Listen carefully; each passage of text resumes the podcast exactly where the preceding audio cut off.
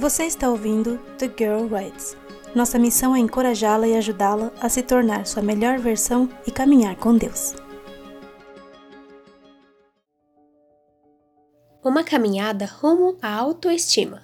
Sentimento de inferioridade versus complexo de inferioridade. Por Faíla Tomé.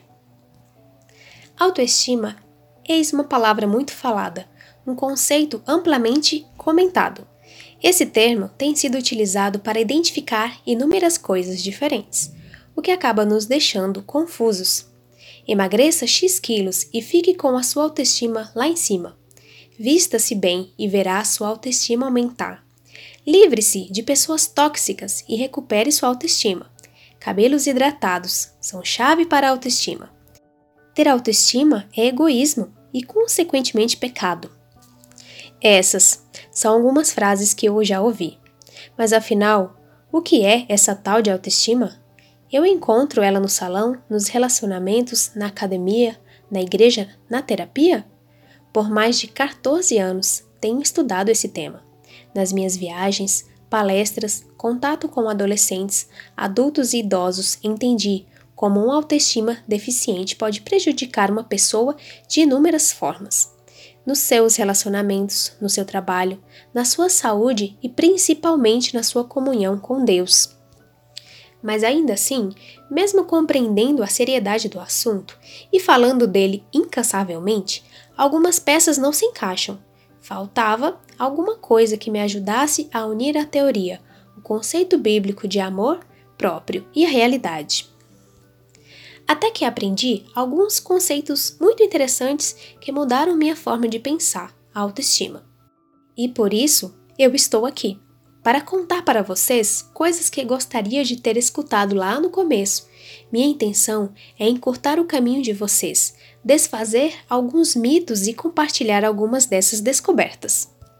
O primeiro ponto que gostaria de esclarecer é a compreensão real de dois conceitos importantes trazidos por Alfred Adler, fundador da psicologia individual.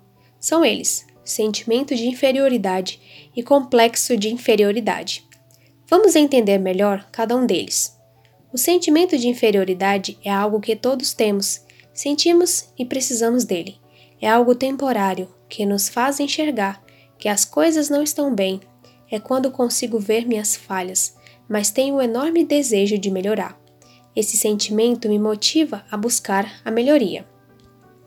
Como fazer para ser melhor?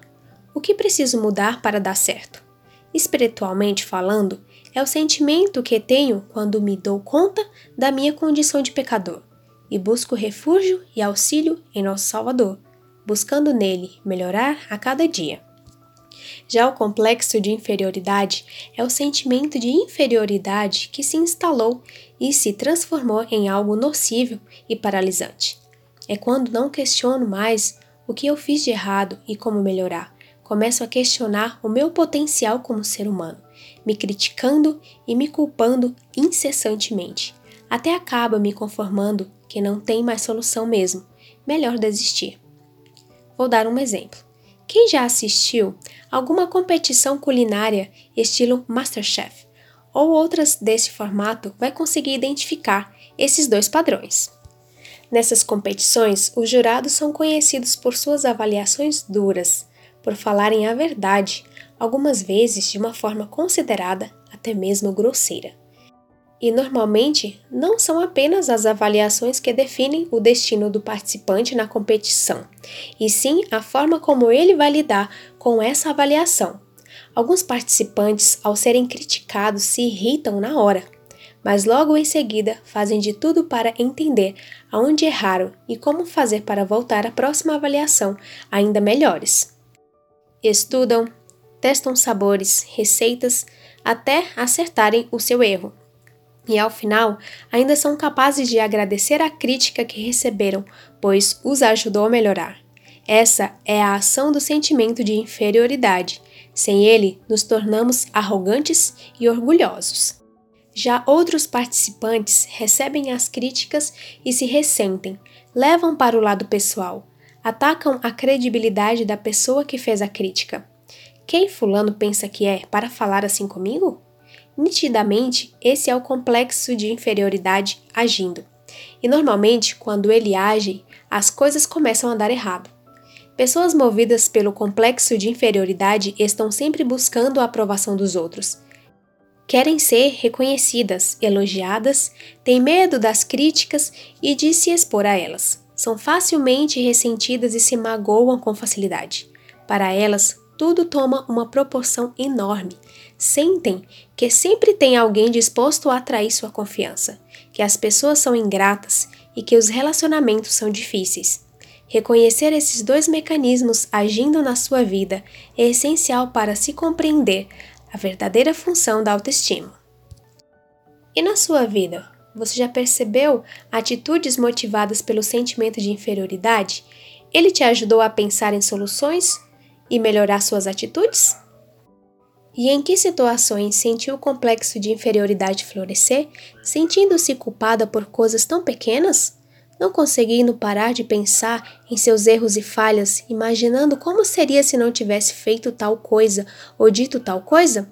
Se incomodando muito com o que os outros vão dizer ou pensar? Se você leu até aqui, conseguiu compreender a diferença entre os dois conceitos e agora está preocupada, pois se identificou com várias atitudes do complexo de inferioridade. Não se preocupe. No próximo artigo, vamos conversar sobre como melhorar essa autoestima. Quais os passos importantes para deixar de ser guiada pelo complexo de inferioridade? E vamos conhecer também como a palavra de Deus e seus mandamentos vão me ajudar a recuperar a autoestima.